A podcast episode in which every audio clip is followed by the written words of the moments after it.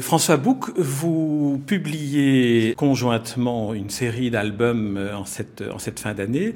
Tout d'abord euh, chez Fluide Glacial, l'irrésistible besoin d'exister. En second lieu, euh, en second lieu chez Dargo, le Janitor, le troisième album d'une série qui n'est pas encore achevée puisque c'est à suivre à la fin. Et alors un nouveau, un nouveau numéro, un nouveau, nouvel épisode de Bouncer. Je vous propose qu'on parle d'abord de l'irrésistible besoin d'exister, dans la mesure où j'aimerais qu'on parte de là pour que je puisse vous interroger un peu sur votre manière de, fonctionner.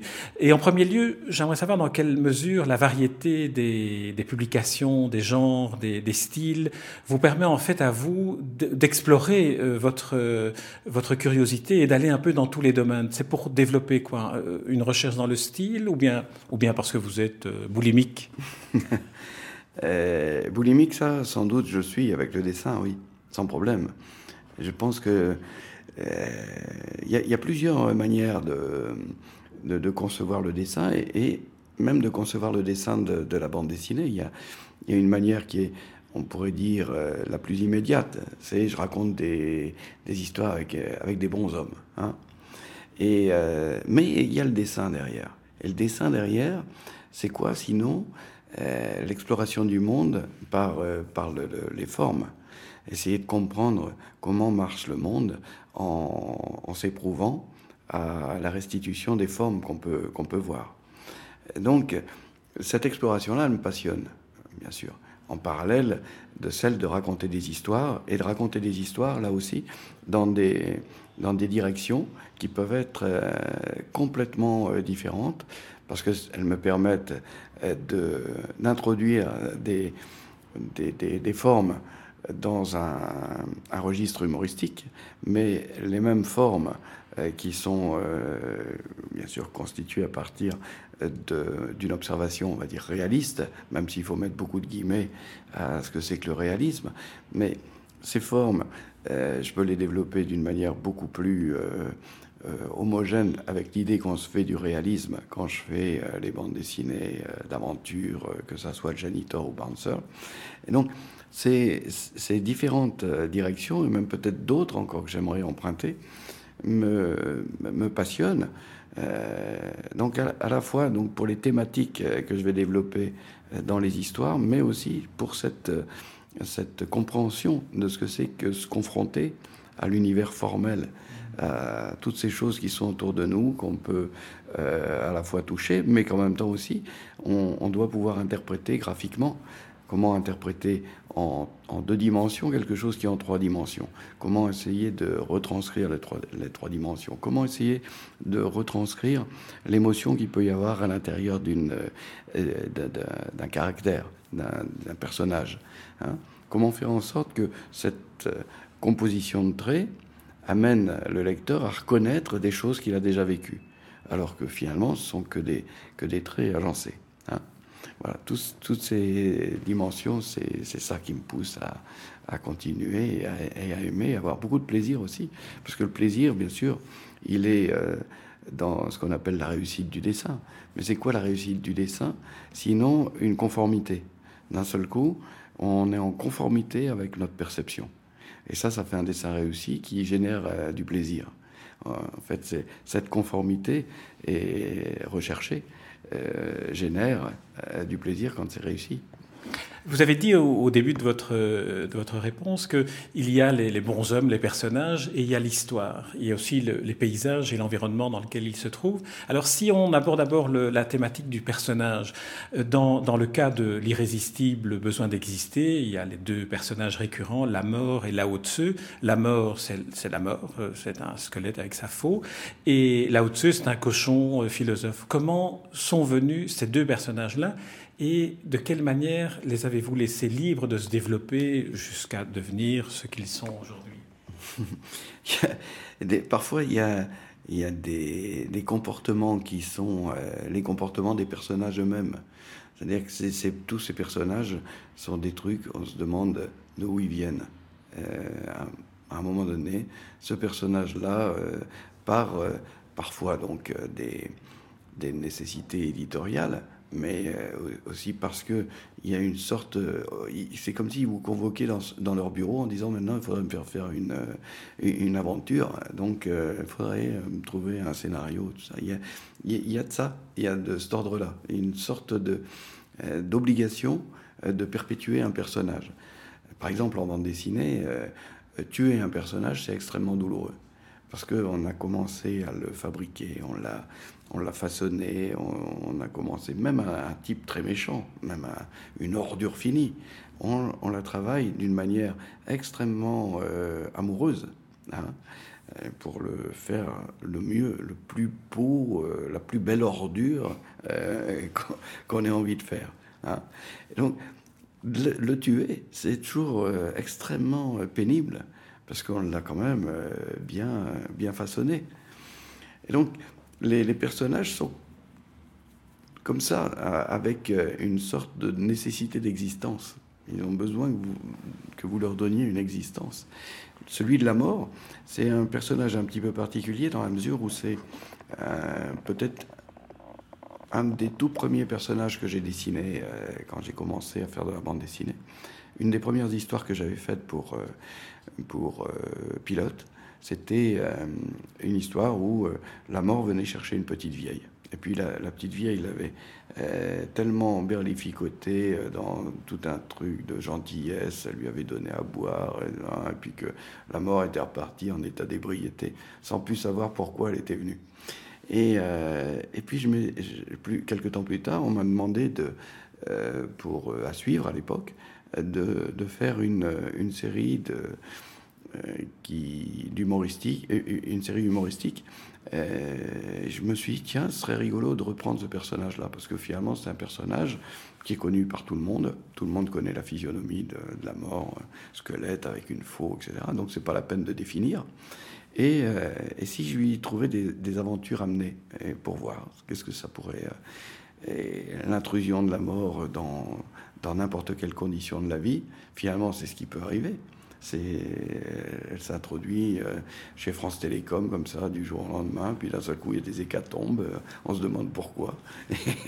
elle contamine. Hein. Et, je me suis dit, mais euh, s'il y a ce personnage, ça serait bien de l'affubler d'un alter ego, de trouver un, pendant.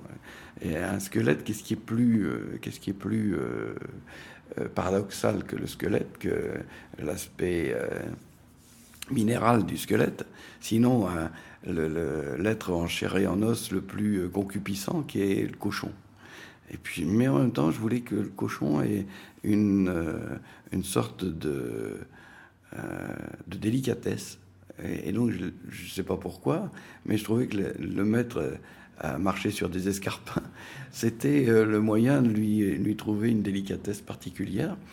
Et en l'appelant Lao Tse, en plus, je complétais le tout en, lui donnant, même s'il parle jamais, mais on peut imaginer que la réincarnation de Lao Tse, après qu'il ait réfléchi pendant des, années et des années sur, le, sur ce qu'était le monde, s'être éveillé à, des dimensions de la réalité qui dépassent le commun des mortels, il a eu envie de se réincarner dans le le, personnage le plus hédoniste qui soit, le plus, euh, le, plus en chair qui soit, qui, patauge dans la frange. Donc voilà comment ces deux personnages sont arrivés. C'est vrai qu'ils sont, ils sont, ils sont magnifiques de, de, complémentarité. C'est un peu comme euh, les grands couples Don Quichotte et Sancho Panza, euh, même si ici le cochon, qui est le plus rond, ne, dit rien. Mais effectivement, le fait de l'appeler là dessus et puis qu'il fasse groin-groin tout le temps fait qu'on se dit que derrière ce groin-groin, il y a des questions essentielles qui se, qui se posent. Alors je me suis aussi demandé si euh, Lille, la, ville de Lille est très présente chez vous. Enfin, c'est, vous avez travaillé sur le carnaval, vous, vous êtes très attaché au, au Nord. Est-ce que euh, le, carnaval est, un élément qui, par la fantasmagorie qu'il peut créer, par des personnages qui finalement posent aussi des questions qui sont liées à, l'essentiel, à la survie et en même temps à la cosmogonie, est-ce que ça vous a aussi inspiré pour des personnages comme, euh, comme la mort et comme le cochon? Ah, Sûrement, oui, bien sûr, parce que je pense aussi que j'ai été fabriqué par la culture du nord de la France, la culture flamande, la culture qui est, spécifique, qui est aussi la même qu'on trouve quelque chose près ici en, Belgique. Et, donc le personnage de la mort, c'est un personnage qu'on va trouver dans énormément de contes. On va trouver en, permanence, bien sûr dans la, peinture, euh, avec euh, Bruegel, Bosch et ça. Mais on le trouve aussi euh, chez, dans la littérature, avec Michel de Gelderode, avec des, des, des, des, écrivains aussi de contes. Dans les contes flamands, on trouve le personnage de la mort qui arrive avec le juif errant, avec, euh, avec des tas de, d'entités, le diable, et qui vont. et donc, c'est aussi. ces, ces personnalités-là qui, qui, font euh, le carnaval, qu'on va trouver dans les figures du carnaval. On va trouver le diable, les sorcières, la mort, euh, le, hein, le, tableau du carême de, de, de, Bruegel. On, on retrouve euh, la mort chevauchant, je crois que c'était un baril de bière ou un machin comme ça. On, vit, on est texturé par l'endroit où, on est élevé. Donc, tout mon entourage euh, proche, euh, bien sûr, euh, appartient à cette culture flamande, cette culture des gens du Nord, et, bien sûr aussi par, par extension la culture picturale, la culture littéraire, les contes traditionnels font, font partie de, des, des, éléments qui m'ont texturé l'imaginaire. Même si après, on va beaucoup plus loin. On va voir euh, chez les dessinateurs de BD américaines. Euh, ça, on y viendra, on y viendra. Mais euh, en, tout cas, dans un premier temps, il y a une manière assez particulière, je pense, de voir la réalité par l'esprit des, gens du Nord. Cette manière très particulière qu'on va trouver donc dans, dans, dans, la peinture, qui est une peinture, on pourrait dire, sans, sans concession. Il n'y a pas une valorisation donc quand on voit les, portraits de, Rembrandt, il n'y a, a, pas de...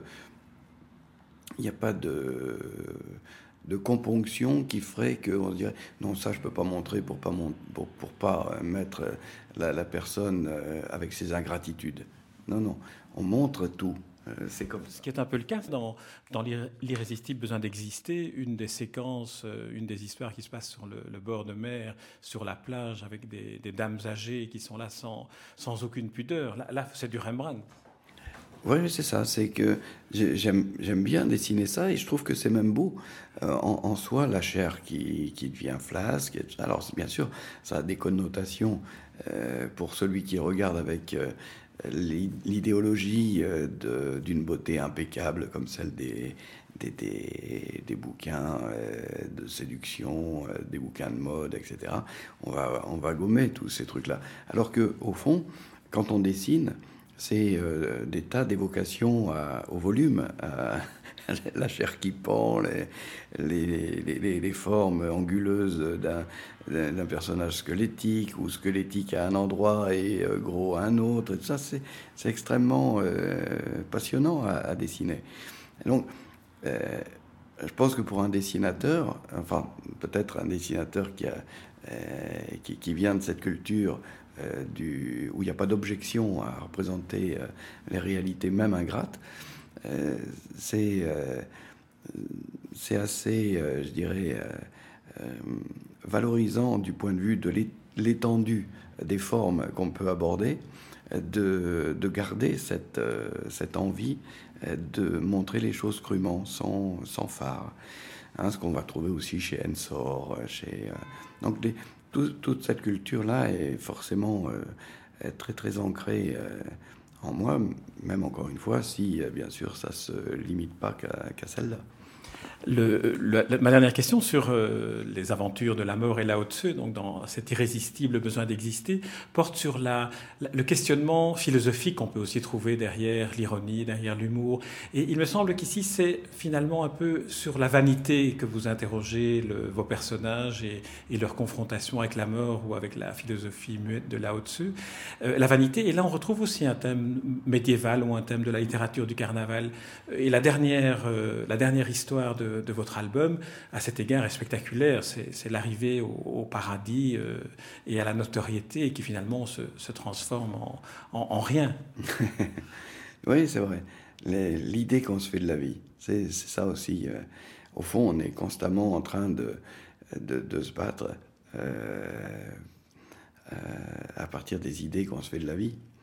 Euh, toutes les idéologies, euh, qu'elles soient euh, politiques, spiritualistes, et à chaque fois des points de vue qu'on va essayer de développer en disant non, la vie, ça doit être comme ça. Non, c'est comme ça qu'il faut faire.